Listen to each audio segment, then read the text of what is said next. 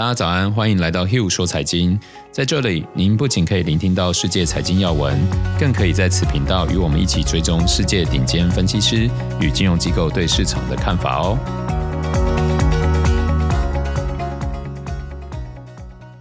大家早安，我是 Hugh，今天是一月二十七号，星期三。今天先跟大家继续聊一下昨天呃成为大师这个专题，然后假如还有时间的话，我们再带大家看一下呃昨天欧美股市的状况。主要是因为有些听众朋友希望我多分享一些自己的例子和看法。那我一直认为，投资心理是决定成败跟是否能持久最重要的因素，但同时也是一个最困难、最让人难以琢磨的地方。不论是想要学习进步的人，或是提供参考的人，对双方来说，其实我觉得都不容易哦。所以我尽量试着多讲一些，也希望大家可以多提供一些想法。假如哪边我讲的不够清楚，或者是想多听一点，呃，呃，曾经听过但是好奇，然后并没有解惑的地方，都欢迎留言或寄到我们的信箱哦。那关于昨天有讲到几个概念，我想要多补充一点哦。所以大家请先听一下昨天的内容，再听这一集会比较清楚哦。第一个是关于价值投资还有长期成长型投资的差异。其实两者都强调要做好详细的研究，判断出企业未来的价值，才能做出交易决策。但是在分析上，最大的差别是量化还有质化。昨天我提到看到企业真正的价值，指的就是这量化与质化的差异。那这差异是什么？我简单讲一下哦。量化通常会运用到大量的历史数据建立模型，预测企业在同样模式下未来三到五年的成长性。质化则会针对企业不同的决策，预测企业可能的变革，还有背后隐含的价值。用现在最红的 Tesla 为例哦，Musk 在财报会议上对于 Tesla 未来十年的生产目标、战略部署给出很清楚的预测。当然，十年这么久，他给的预测是否可靠就见仁见智嘛。但是对于未来的预期，再加上 Tesla 的扩厂、每年交付量、销售成绩等数据，透过量化模型，多少可以算出一个大概的估值。但是，当你真的算出来了，应该会和许多不看好特斯拉的分析师得到一样的答案，那就是价格已经太高了哈。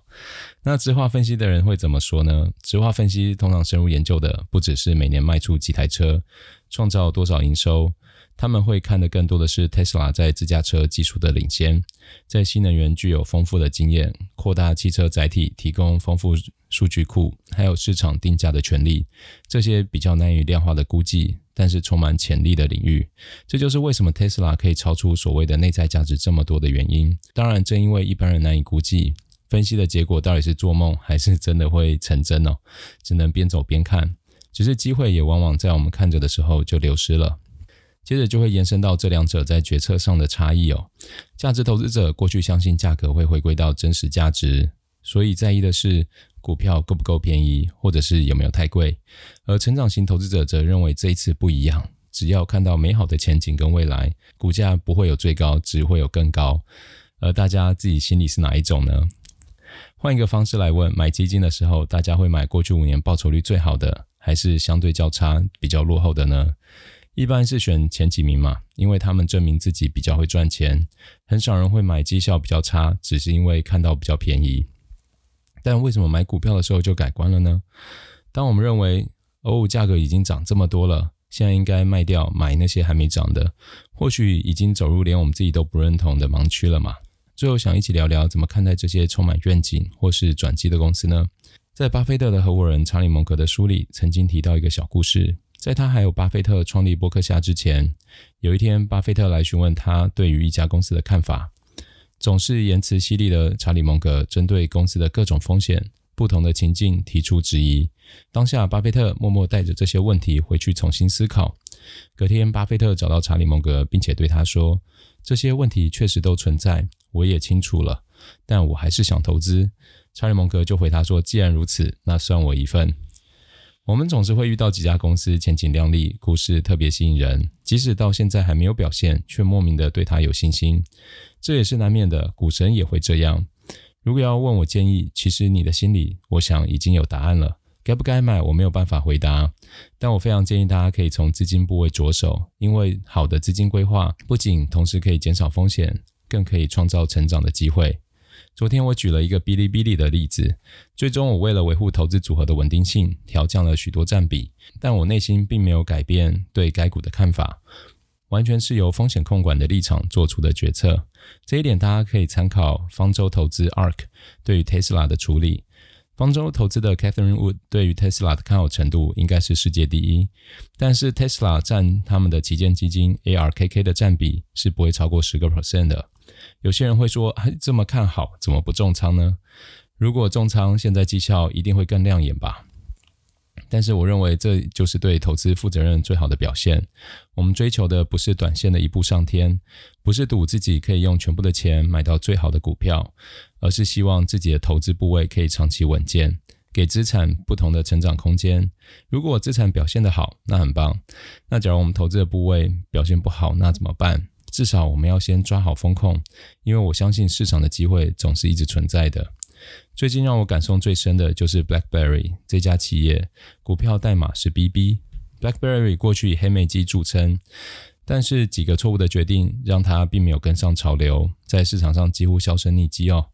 只有通讯安全技术受到青睐，所以近年来他们积极转型。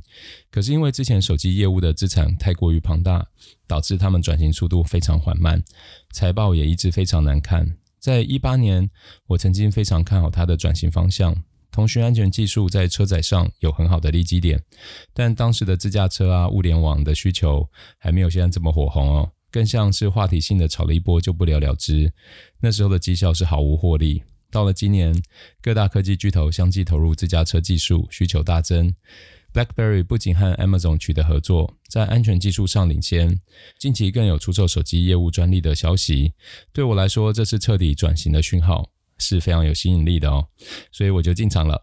但我只允许自己大约用三个 percent 的资金做第一笔投资，因为客观来说，所有的资讯都只是消息。尽管我认为我已经准备得很充分，但实际上并没有任何成功转型的具体数据，市场上看好的人也并不多。所以当时的我看着分析结果，就想说，不如算我一份吧。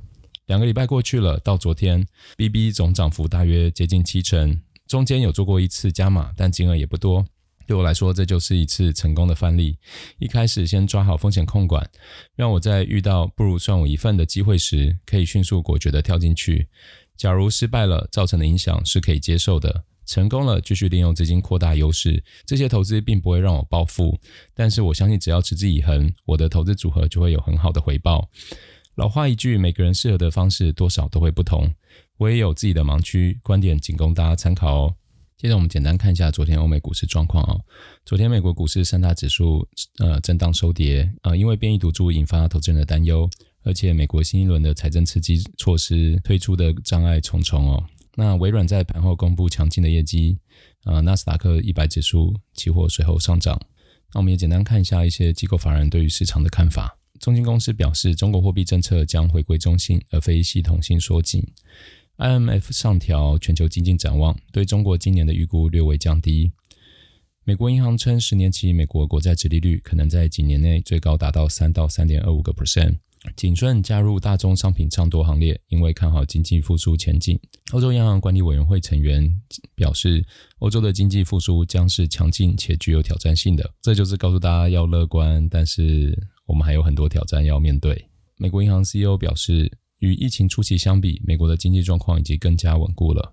IMF 首席经济学家表示，拜登的刺激计划可能在三年内使美国的 GDP 增加了五个 percent。那以上就是今天的 Hugh 说财经啊，喜欢的听众朋友们，请留言告诉我们想听什么，那我们明天见喽。